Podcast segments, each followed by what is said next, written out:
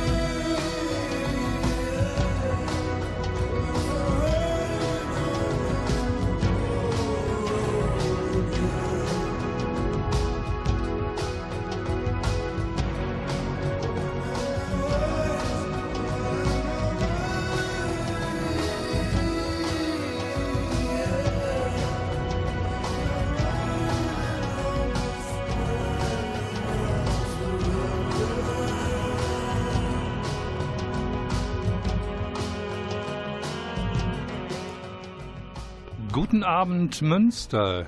Hier ist Radio Fluchtpunkt, das Magazin der GEGUA Flüchtlingshilfe für die Themen Flucht, Asyl, Menschenrechte, Integration und neuerdings auch Rechtsstaat.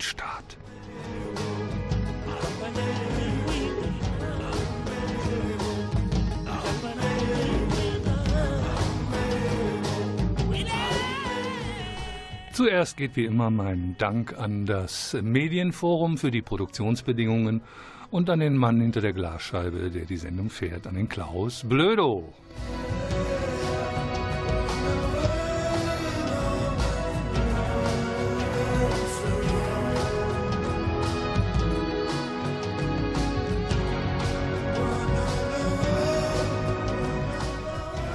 Ja, und all diejenigen, die die Sendung kennen, werden sich jetzt freuen. Ich bin nämlich nicht alleine.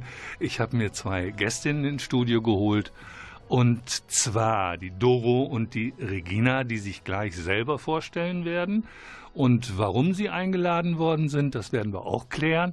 Ach ja, und durch die Sendung führt der Volker Maria Hügel.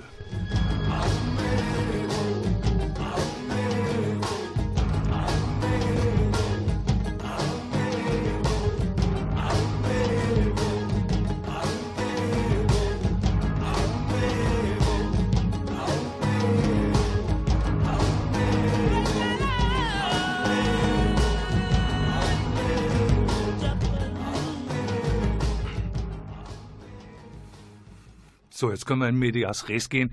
Ich muss zugeben, ich bin ziemlich aufgeregt, weil erstens habe ich bis vor wenigen Stunden gar nicht gewusst, dass ich Gästinnen haben werde. Und zum Zweiten hatte ich Sorge, dass sie mir noch abspringen. Ähm, das liegt aber daran, weil eine Gästin hat was zu feiern. Und zwar die, man kann ja nicht gucken, aber die rechts von mir sitzt. Erstmal schön, dass du trotzdem hergekommen bist, Doro. Schönen guten Abend. Hallo. So, ähm, was gab es denn zu feiern? Ich weiß nicht, ob ich das nur feiern nennen würde. Ähm, ich habe meinen Abschied in der GUA gefeiert. Das ist eigentlich ein trauriger Anlass, ne? Richtig, deswegen würde ich es nicht nur feiern nennen. Ähm, haben wir dich rausgeschmissen? Nein, auf keinen Fall. Ich habe mich dazu entschieden, nochmal was anderes erleben, sehen, lernen zu wollen in anderen Städten. Also lag es nicht daran, dass wir zu schlecht waren oder als Kolleginnen nicht nett genug waren? Auf keinen Fall. Das beruhigt mich mal. Sagst du noch ganz kurz, was deine Aufgabe war? Gerne. Ich war seit zwei Jahren in der GGUA und habe dort äh, mit wenigen Stunden, aber mit viel Engagement, würde ich Und mal Herzblut. sagen, den Bereich der Bildungsarbeit dort geleitet. Mit Unterstützung von einer Gruppe an Ehrenamtlichen zwischen 8 und 15 Leute waren es, variierend in diesen zwei Jahren. Und wir haben Workshops zum Thema Flucht, Asyl, Migration hier in Münster angeboten für Schülerinnen, FSJ-Gruppen und andere, andere Interessierte. Was sind FSJ-Gruppen? Menschen, die im freiwilligen sozialen Jahr sind, haben Bildungstage und diese Bildungstage werden gefüllt mit unterschiedlichen Themen, je nachdem, was die Menschen so interessiert. Und da sind wir hingegangen und haben Workshops gemacht. Hm. Ähm, Regina, du musst jetzt darunter leiden, dass wir den Part der sogenannten Verabschiedung zuerst machen äh, wollten, oder ich wollte es zumindest so. Fühl dich nicht zurückgesetzt. Wer bist denn du? Hallo Und warum bist du hier? Ja, herzlichen Dank. Ähm, ich bin hier, weil ich die Nachfolgerin von Doro sein darf. Das Cobra heißt, übernehmen Sie? bitte? Cobra übernehmen Sie? ich übernehme das Bildungsprojekt. Ja, äh, Entschuldigung, Cobra übernehmen Sie ist eine Fernsehserie aus den 70er Jahren. Und das waren immer die, die die Fälle lösen mussten. Deswegen Cobra übernehmen sie. Das Band hat sich äh, automatisch vernichtet nach fünf Minuten. Hat mit deiner Arbeit nichts zu tun. Zugegeben, das war vor meiner zu Zeit. Jung, ganz genau. Darf ich ehrlich zugeben? genau, also genau. Ich bin hier, um Doros Nachfolge anzutreten und da freue ich mich sehr, hier zu sein zu dürfen ähm, und damit das Bildungsprojekt jetzt in den kommenden Monaten zu übernehmen. Diesen Monat hat Doro mich schon in die ersten Arbeitsschritte eingeführt. Wir haben das gemeinsam schon gestaltet und ja, ich freu, stehe dem sehr freudig entgegen. Engagierte, junge, kluge Frauen, warum arbeiten die in so einer Flüchtlingsorganisation? Gibt es da einen Grund äh, oder ist das einfach, weil es da einen Job gab? Für mich ist es ein ähm, Bereich gesellschaftliches Engagement, besser gesagt, der mich jetzt schon seit den letzten zehn Jahren begleitet. Das heißt, ich habe im Laufe meines Studiums angefangen, ähm, angefangen bei euch auch mit einem Praktikum in der GGUA selber.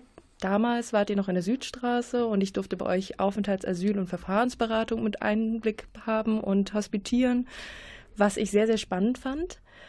Und danach habe ich auch bei euch sehr viel ehrenamtlich in Präsenzdienst und so gemacht. Dann hat sich das Thema bei mir weiter fortgeführt. Ich habe mein Studium, das, den Master, den ich dann gemacht habe, zur internationaler Migrationsforschung gemacht. Da auch sehr viel im Kontext von unbegleiteten minderjährigen Geflüchteten und auch Flucht, Migration, Asyl verbunden gedacht ähm, sehr viel thematisiert, wissenschaftlicher Art und gleichzeitig trotzdem das Engagement, was Flucht und Migration angeht, nebenher gemacht, wow. fortgeführt. Und insofern ist es für mich nicht etwas, was sich gerade nur ergeben hat, aber es hat sich insofern gut gefügt mit Doris ähm, sozusagen neuer Orientierung, dass da die Stelle frei geworden ist. Und für mich ist es ganz wichtig, mich ähm, gesellschaftlich zu engagieren und eine sinnvolle politische Arbeit zu machen. Da kommen wir gleich nochmal drauf zurück. Jetzt brauchen wir erst etwas Musik.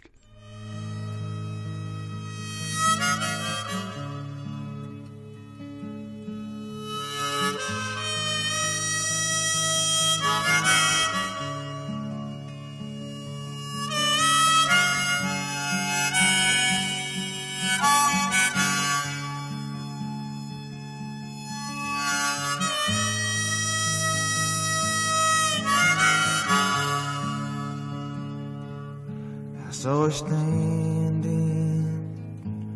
on her front lawn, just a twirling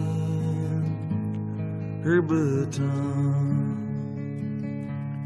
Me and her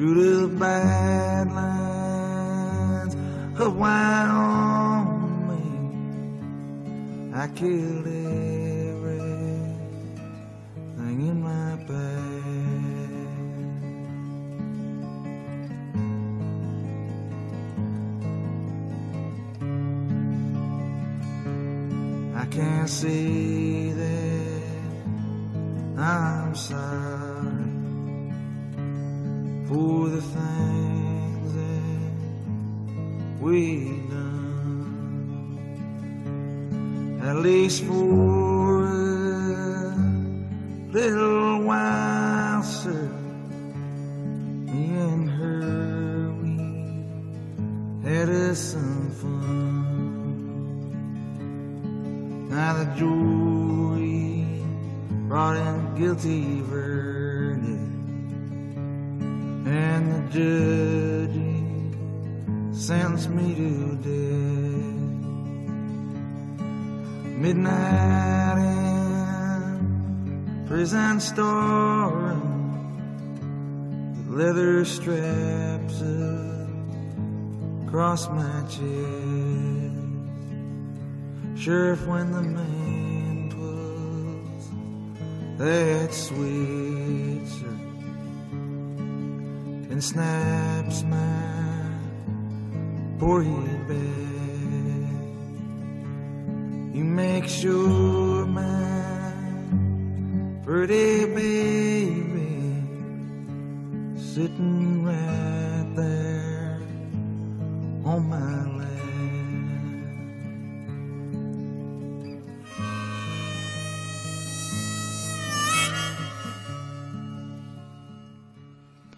Radio Fluchtpunkt und musikalisch werden wir begleitet von Bruce Springsteen. So, wir haben gerade erfahren, eigentlich ist ja äh, Regina ein Eigengewächs. Also sozusagen irgendwann ehrenamtlich oder äh, über ein Praktikum oder so zu uns gekommen und kleben geblieben. Zwei Fragen an dich, Doro. Erste Frage, bist du auch ein Eigengewächs? Und zweitens, äh, wie bist du und warum zu uns gekommen? Ich würde sagen, ganz so ein Eigengewächs wie das Regina ist, bin ich nicht. Ich kam zu dem Thema während meines Bachelorstudiums in meinem ersten Praktikum. Damals wohnte ich in Koblenz.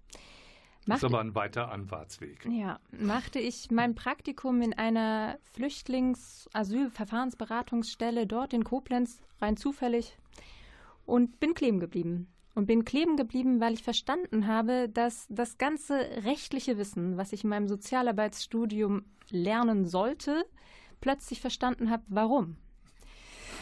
Davor war das eher so, ich habe das gemacht, aber war eher so, hä, warum muss ich das denn jetzt machen? Und danach bin ich wirklich kleben geblieben an dem Thema. Thema, aber noch nicht GUA. Noch nicht GUA, noch lange nicht GUA. Oh, oh, okay. ich bin ganz ohr und bin dann an, zur Bildungsarbeit gekommen, weil mir aufgefallen ist, dass damals zu dem Thema noch nicht viel passiert ist, dass es noch nicht viele Angebote gab, dass das Thema irgendwie an den EU-Außengrenzen stattfand, aber noch gar nicht so in Schulklassen, in anderen Kreisen darüber diskutiert wurde, sondern dass es ein ganz kleines Feld war, das da sehr engagiert war, aber noch nicht, es gab noch nicht viel Bildungsmaterial zum Beispiel dazu. Entschuldigung, damals ist wann? 2011, 2010, 2011 war das. Ja, das ist sehr damals. Ja, für mich schon. genau, und dann bin ich kleben geblieben in Bezug auf das Thema Bildungsarbeit zum Thema Flucht und Migration und bin dann zu meinem Masterstudium nach Münster gekommen und war sehr freudig, dass es da schon ein Projekt zu diesem Thema gab. Und darüber bin ich zur GUA gekommen und war dann zuerst in den ersten drei Jahren noch ehrenamtlich in diesem Projekt tätig und habe Workshops zum, zum Thema Flucht, Migration, Asyl gemacht, habe mich da in der Gruppe engagiert und irgendwann wurde das zu einer hauptamtlichen Stelle. Also würde ich sagen, Hälfte, Hälfte. Eigengewächs. Also Eigengewächs in Bezug aufs Thema ja, aber nicht in Bezug auf die GUA direkt. Genau. Und ähm, du verlässt den Themenbereich jetzt. Ähm, Nase voll? Ich würde nicht sagen, ich verlasse den Themenbereich. Ach. Ich will mich jetzt noch mal mehr fokussieren auf den Bereich der politischen Bildung. Ist das nicht politische Bildung, was du bisher gemacht hast? Ja, aber ich habe mich immer sehr an der Schnittstelle gesehen von Flüchtlingshilfe und politischer Bildung. Ich finde das sehr wichtig, diese beiden Themenkomplexe zusammenzudenken und zusammen auch darin zu agieren. Aber der Bereich der politischen Bildung agiert nochmal anders. Und da habe ich jetzt das Bedürfnis, nochmal mehr Einblick zu haben, wie funktioniert das denn alles, um danach nochmal vielleicht besser und auf eine andere Art und Weise das nochmal verbinden zu können und darin agieren zu können. Jetzt musst du mir mal ein bisschen auf die Sprünge helfen. Ich mhm. mache ja seit äh, über 20 Jahren Seminare mhm. und äh, das läuft ja in der Regel konfrontativ. Da stellt sich der Mann vorne hin und erzählt dem, was friss oder stirbt. Ja. Was ist der Unterschied bei dem Workshop-Projekt? Bei dem Workshop-Projekt ist das Anliegen, dass die Schülerinnen nicht das Wissen fressen sollen oder sterben, sondern dass sie dazu angeregt werden. Danke. Friss oder stirb, so mache ich es immer. Anschließend wird überprüft, ob gefressen oder nicht sondern dass die Schülerinnen durch verschiedene Methoden dazu angeregt werden, selbst darüber nachzudenken und vor allen Dingen eine eigene Haltung zu diesem Thema zu entwickeln. Das heißt, natürlich haben wir Wissen mit im Gepäck, aber es geht auch darum, einfach mal in Gespräch zu kommen, zu hören, was ist denn da an Wissen, an Meinungen, an Gedanken und über Fragen, über neues Wissen einfach nochmal vielleicht zu einer anderen Haltung oder überhaupt zu einer Haltung zu motivieren oder sich Gibt es den Bedarf? Ich bin gleich wieder bei dir, aber gibt es den Bedarf denn noch? Ich habe das Gefühl gehabt, 14, 15, 16 waren alle thematisch so über, hier konnten nicht genug kriegen und Input, Input, Input. Und äh, da hat doch diese Hysterie doch mehr als nachgelassen, die positive Hysterie wohl bemerkt. Ja. Die negative hat alles andere als nachgelassen. Aber ist da meine Wahrnehmung richtig? Ja, würde ich schon so sagen. Also, was aber nicht bedeutet, dass der Bedarf nicht da ist, nur weil die Nachfrage gesunken ist. Das erklär mal. Wenn die Nachfrage sinkt und der Bedarf trotzdem da ist, was heißt das? Ich würde sagen, dass der Bedarf dennoch da ist und akuter ist denn je, zu diesem Thema weiterhin Bildungsarbeit zu machen und im Gespräch darüber zu sein. Aber die Nachfrage an Workshops und an, an, an dem Interesse, sich noch mehr damit auseinanderzusetzen, ist definitiv gesunken. Jetzt habe ich verstanden. Es ist also nicht so, dass, äh, dass du sagst, die Leute rufen nicht mehr gleich äh, viel danach, sondern das ist wirklich weniger geworden. Ja. Aber die Notwendigkeit, diese Form der Bildungsarbeit zu machen, die ist no äh, notwendiger als eh immer und überhaupt. Da könnte ich auf jeden Fall mitgehen, ja. Gut, dann können wir jetzt Musik machen. So they blew up a chicken man in Philly last night. Now they blew up his house too. Down on the boardwalk, they're getting ready for a fight. Gonna see what them racket boys can do. Now there's trouble busting in from out of state, and the DA can't get no relief. Gonna be a rumble out on the promenade, and the gambling commission's hanging on by the skin of its teeth. Well, now everything dies, baby that's Maybe everything that dies someday comes back. Put your makeup on, fix your hair pretty, and meet me tonight in Atlantic City.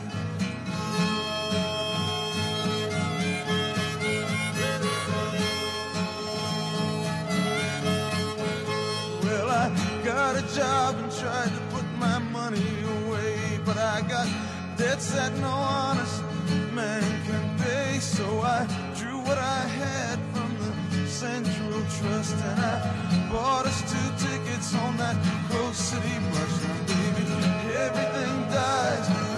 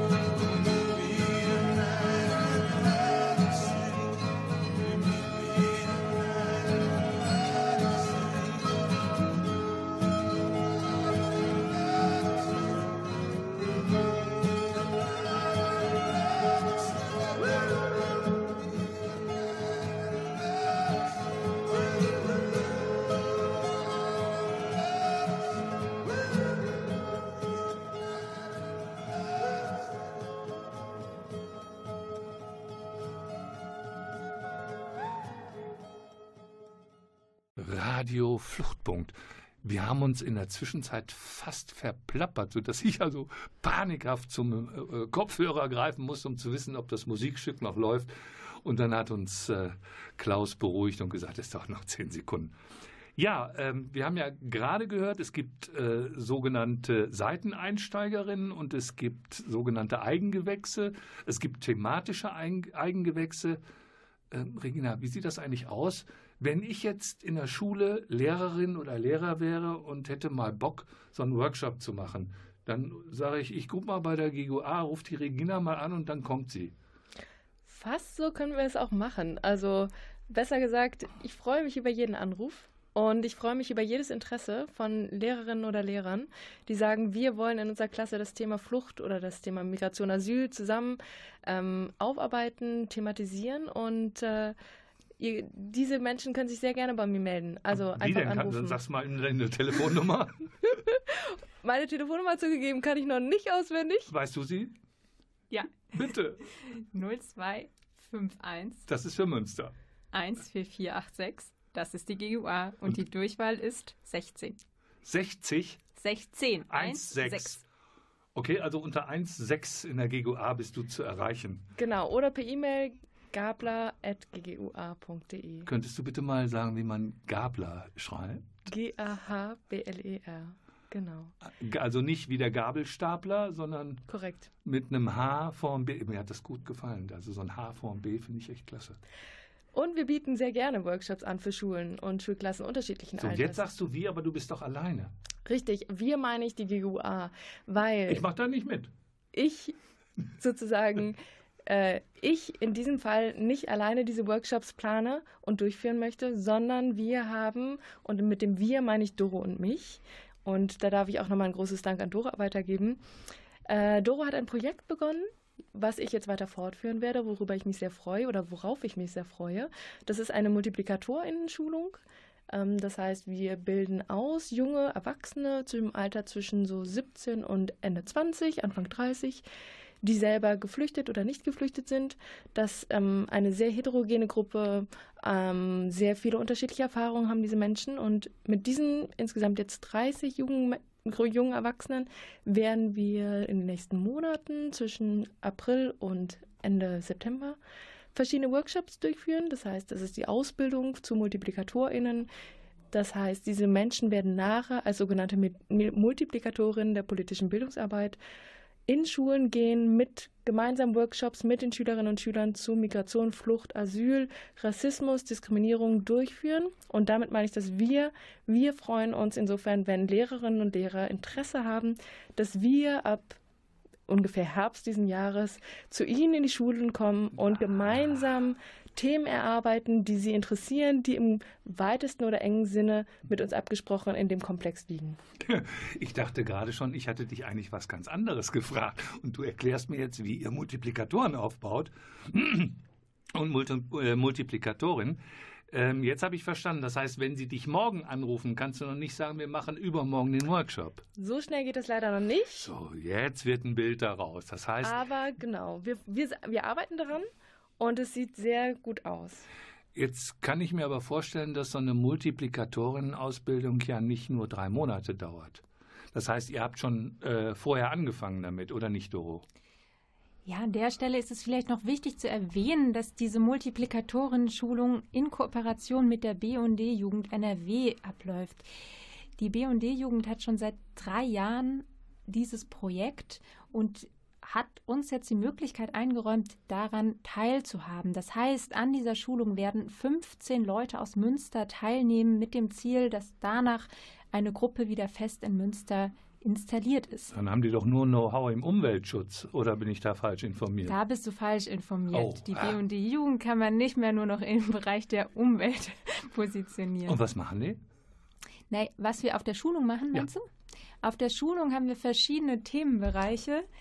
Wir fangen an, dass wir erstmal uns anschauen, ähm, das Konzept der gewaltfreien Kommunikation und gehen dann über, was ist denn eigentlich Rassismus? Was hat Rassismus mit mir zu tun? Dazu haben wir eine externe Trainerin, die grandios ist.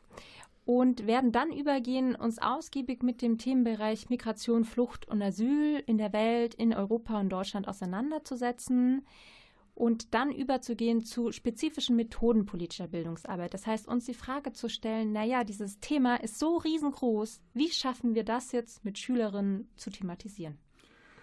Also ich merke ja bei politischen Podiumsdiskussionen, sei es im Fernsehen oder sonst wo, ganz häufig, ja, wir wollen Fluchtursachen beseitigen. Und äh, meine Antwort darauf war immer, äh, wir wollen gar keine Fluchtursachen beseitigen, weil dann müssten wir unseren Lebensstil verändern und das hat niemand vor und es würde Arbeitsplätze kosten mhm. und auch das will niemand. Wie kann man vor so einem Background, wo das eigentliche Thema gar nicht zu bearbeiten ist, einen Workshop machen zu diesen großen Themen, weil in Deutschland gibt es ja auch keine Rassistinnen, das wissen wir doch, weil niemand ist ein Rassist. Und trotzdem geht ihr dann in ein Thema rein, wo ihr auch wisst, es gibt Leute, die euch dafür nicht mögen werden, ne? Genau. Ja. Macht nichts. Naja, wir finden das so wichtig, das zu tun, dass es uns nicht darauf ankommt, dass uns nach dem Workshop alle Menschen mögen würden. Aber du möchtest auch nicht, dass die Leute rausgehen und sagen, das war aber ganz doof hier. Nee, das ist natürlich nicht mein Anliegen, aber ich bin mir dessen bewusst, dass die Art und Weise, wie wir das machen und vielleicht auch das Thema, der Inhalt jetzt nicht gerade erstens die leichteste Kost ist und zweitens ähm, anstrengend ist, weil Vielleicht. es bedeutet, sich mit sich selbst auseinanderzusetzen und auch mit der eigenen Positioniertheit in Ja, und das kann wehtun, das ist mir schon klar. Ja. Ab welchem Alter kann man das erwarten, dass das möglich ist? Kann ich da mit Zehnjährigen hinkommen, mit 15-Jährigen? Also eigentlich haben wir gesagt, ab der siebten Klasse. Wir haben jedoch auch schon gute Erfahrungen gemacht mit Sechsklässlerinnen. Wir waren auch schon in der Förderschule. Kann man das nach, im Alter zuordnen? Siebtklässlerin ist 7 und 6, 13, 12? Ja, 12, 13. Okay. Ja. Und ich habe dich gerade unterbrochen. Ähm, Entschuldige, ähm, du sagtest was von Förderschule oder? Genau. Wir also wir bekommen unterschiedliche oder bekamen in der Vergangenheit unterschiedliche Anfragen und haben dann immer geschaut, haben wir die Kapazität und können wir die Anfrage gerade gut bedienen. Natürlich im Gespräch mit den Lehrerinnen, die uns kurz zur Klasse besch äh, beschrieben haben und die Situation. Und dann schauen wir individuell, was können wir machen und wie.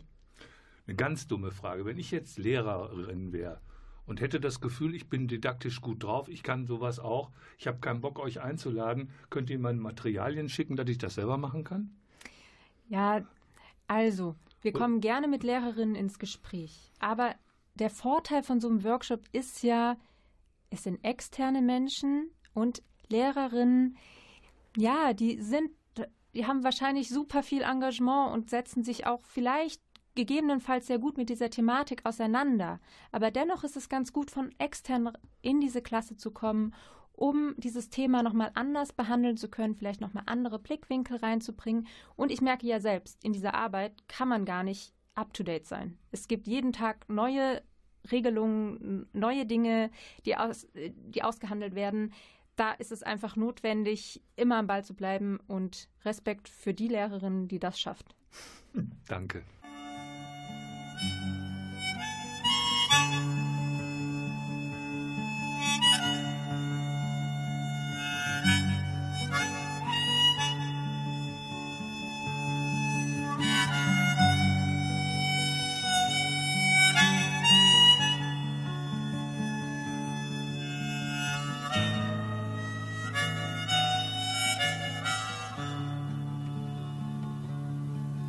There's a place out on the edge of town, sir, rising above the factories and the fields.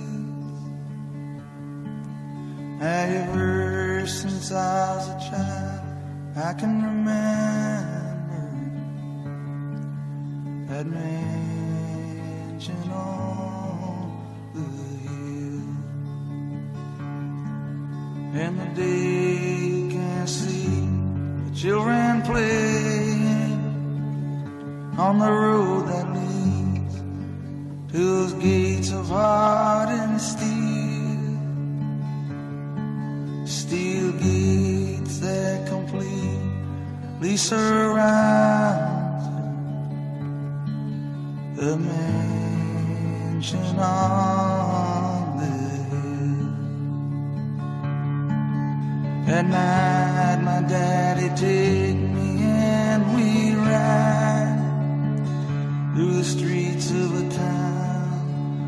silent and still. Park on a back road along the highway side. Look up at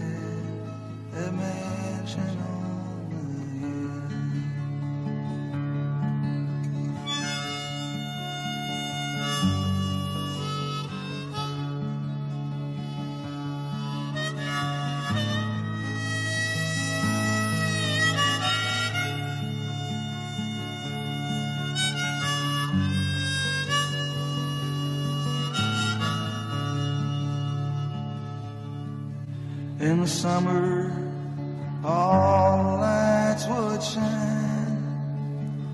There'd music playing, people laughing all the time. Me and my sister, we'd hide out in tall cornfield, sit and listen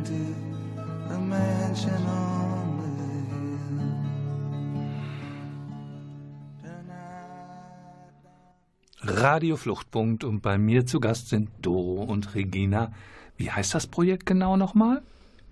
Das Projekt hat nicht wirklich einen super individuellen Namen. Es heißt einfach Bildungsprojekt der GGUA Flüchtlingshilfe. Bildungsprojekte, da waren wir nicht kreativ, ne? Nein, Kann ganz und gar sagen. nicht.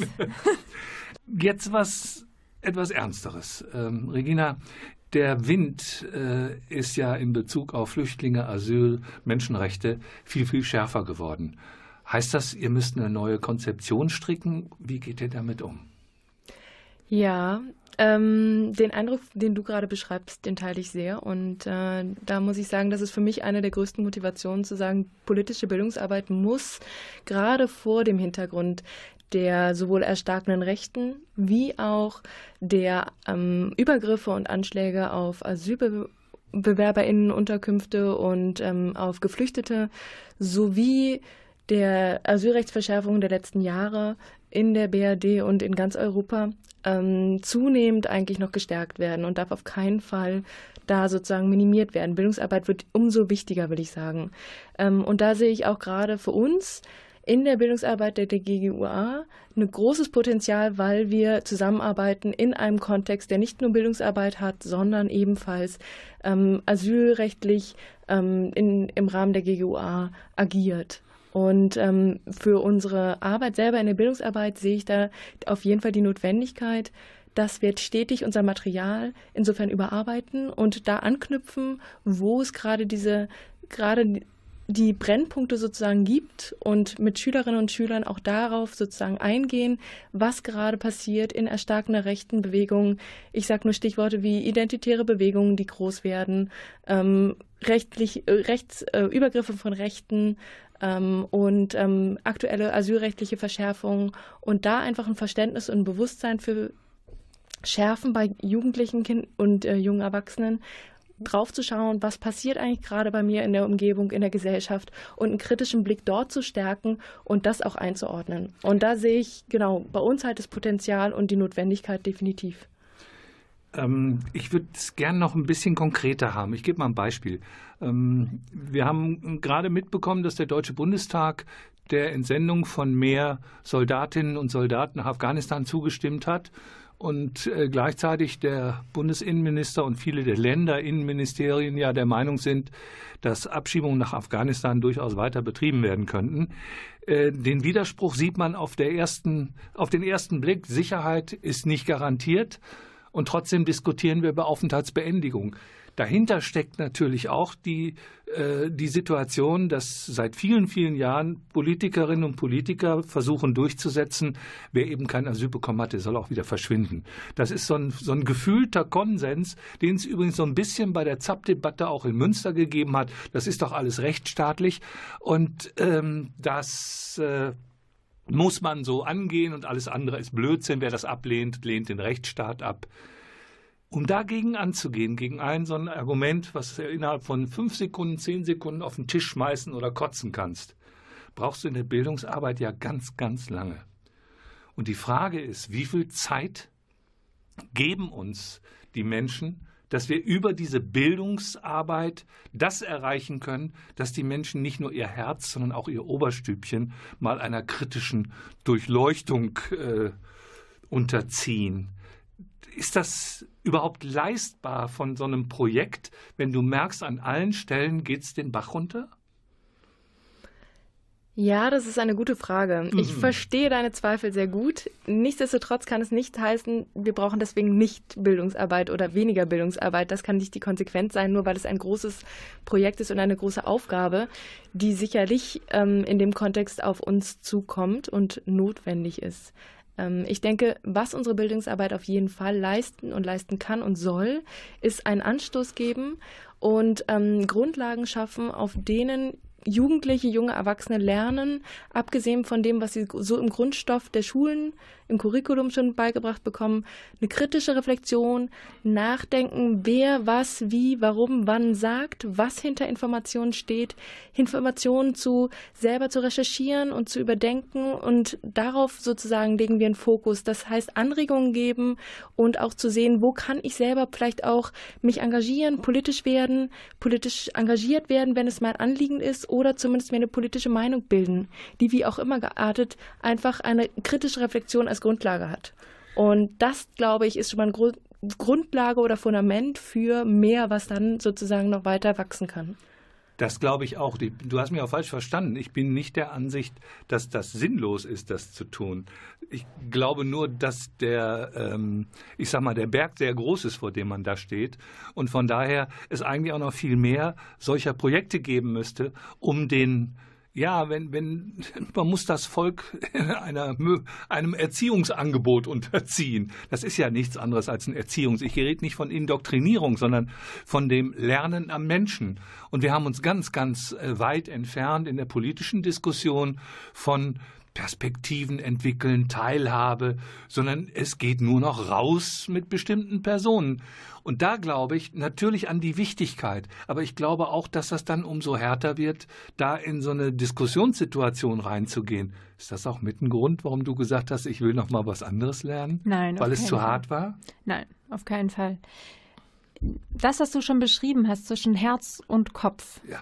das ist eine Frage, die man sich immer stellen muss, wenn man so einen Workshop plant. Wie viel Zeit habe ich und welche Argumentationslogiken möchte ich verfolgen, beziehungsweise möchte ich überhaupt argumentieren oder gehe ich nicht eher auf eine Wissensvermittlung und auf eine eher dekonstruktive Ebene? Das heißt zu schauen, was wird gesagt und was steckt dahinter und was hat es eigentlich mit mir zu tun.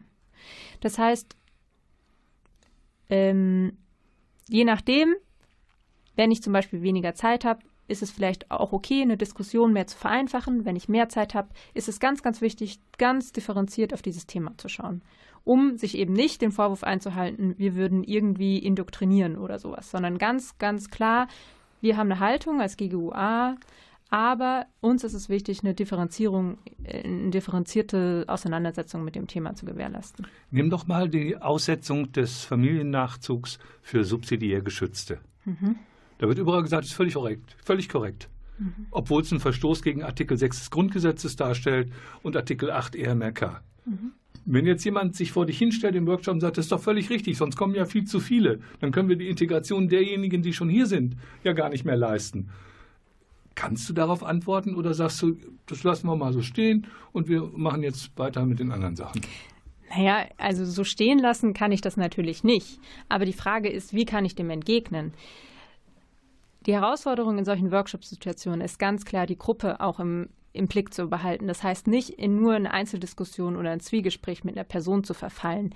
Häufig ähm, wähle ich den Weg, ich habe es gehört und ich komme auf andere Wege wieder darauf zurück. Mhm. Nämlich, ich bearbeite zum Beispiel die Menschenrechte, ich bearbeite zum Beispiel den Artikel 6 und danach schauen wir uns das nochmal anders an. Das heißt, nicht direkt darauf darauf ähm, zu, zurückkommen und direkt in die Diskussion mit einzusteigen, sondern auf Umwege irgendwie wieder das Thema sich anzunähern. Und mein Ziel ist es irgendwie zu schauen, Menschen in eine Form von eigenem Dilemma zu führen. Das heißt, ja, es gibt das eine, es gibt das eine Recht, das ich für mich möchte, aber dem anderen gestehe ich das nicht zu.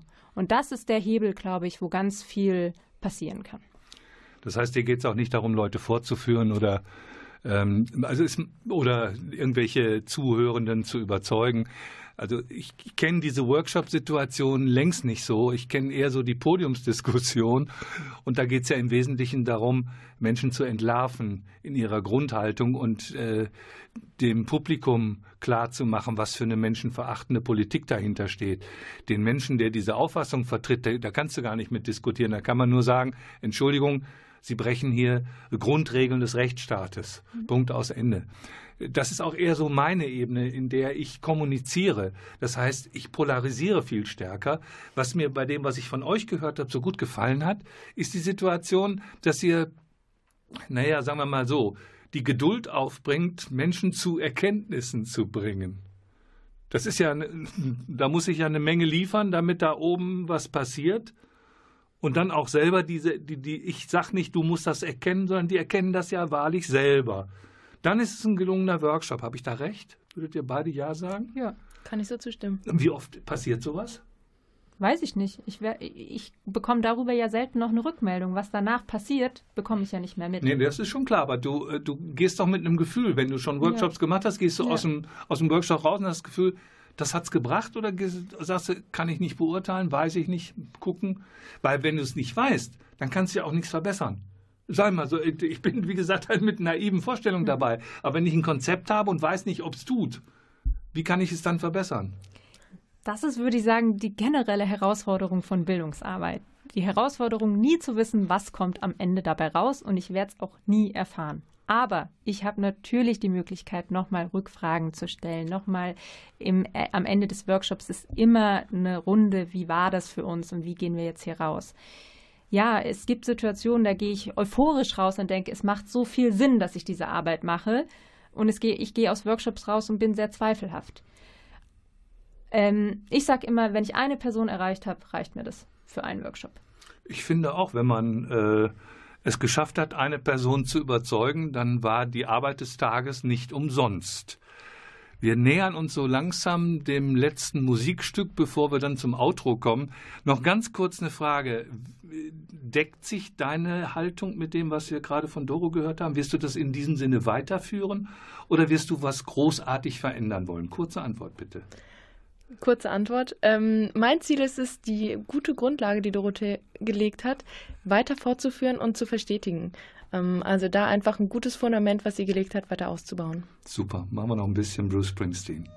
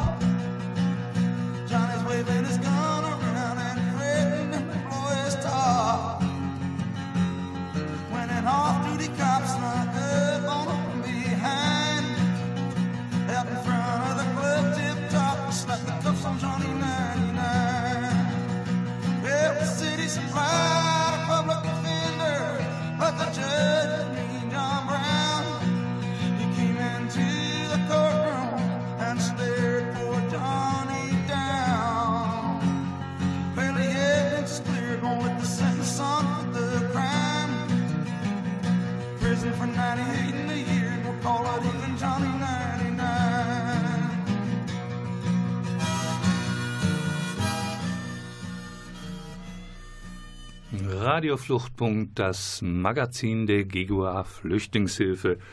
Wir sind auf der Zielgeraden. Äh, wir haben gehört, eine erfahrene Kollegin verlässt uns. Und ich muss zugeben, wir haben ja heute äh, nicht an dem Tag, wo es gesendet wird, aber da, wo wir es aufgezeichnet haben, haben wir auch eine kleine Verabschiedung gemacht. Und da hat sie auch gesagt, dass sie eh nach Münster irgendwann wiederkommt. Und ähm, magst du ganz kurz sagen, was so die neuen Herausforderungen für dich sind? Worauf du dich jetzt besonders freust bei den neuen Aufgaben? Kann ich gerne machen. Ich freue mich, Einblick in die politische Bildungsarbeit zu haben von, ich würde mal sagen, so alteingesessenen Trägern politischer Bildungsarbeit.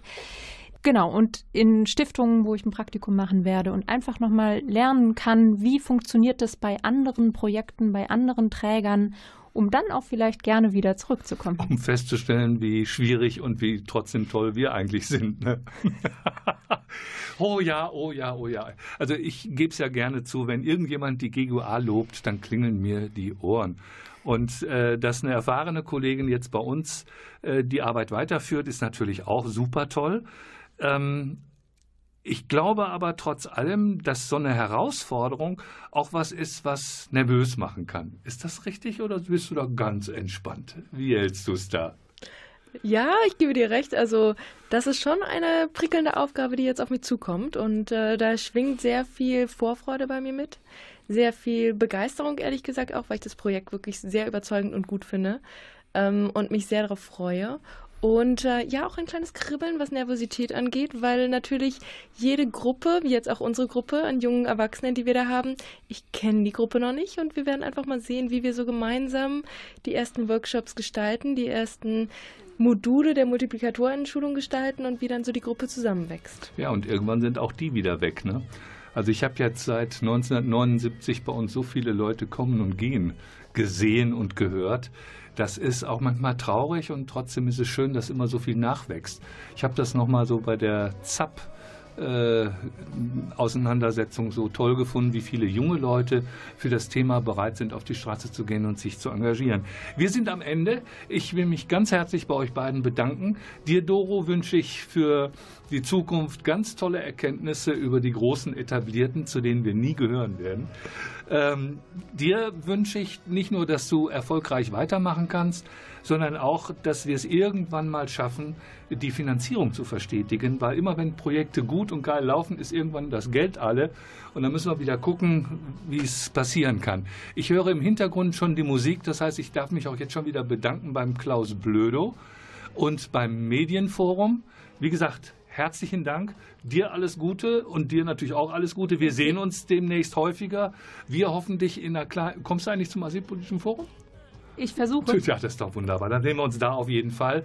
Äh, liebe Zuhörerinnen und Zuhörer, erstmal herzlichen Dank. Wie gesagt, bei Kritik gerne an info.ggua.de.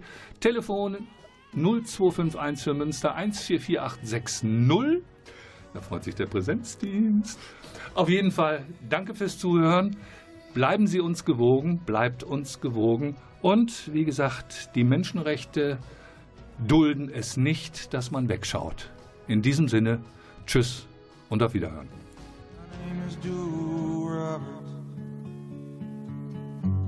I work for the state. I'm a sergeant out of barracks number eight. I always done an honest job, as honest as I could. I got a brother named Frankie, and Frankie ain't no good. Now ever since we was young kids, it's been the same come down. I get a call on the shortwave. Frankie's in trouble downtown. Well, if it was any other man, I'd put him straight away. But when it's your brother, sometimes you look the other way. Yeah, me and Frankie laughing and drinking Nothing feels better than blood on blood. Taking turns dancing with Maria as a band played Night of the Johnstown Flood. I catch him when he's straight, like any brother would. Man turns his back on his family, well, he just ain't no good. Well, Frankie went in the army back in 1965. I got a farm to Furman, settled down to Maria for my wife. But then wheat prices kept on dropping till it was like we were getting robbed. Frankie came home in 68 and me, I took this job. Yeah, we're laughing and drinking. Nothing feels better than blood on blood. Taking turns dancing with Maria as the band played Night of the Johnstown Flood. I catch 'em when he's straight, teach 'em how to walk Man turned his back on his family, he ain't no friend of mine.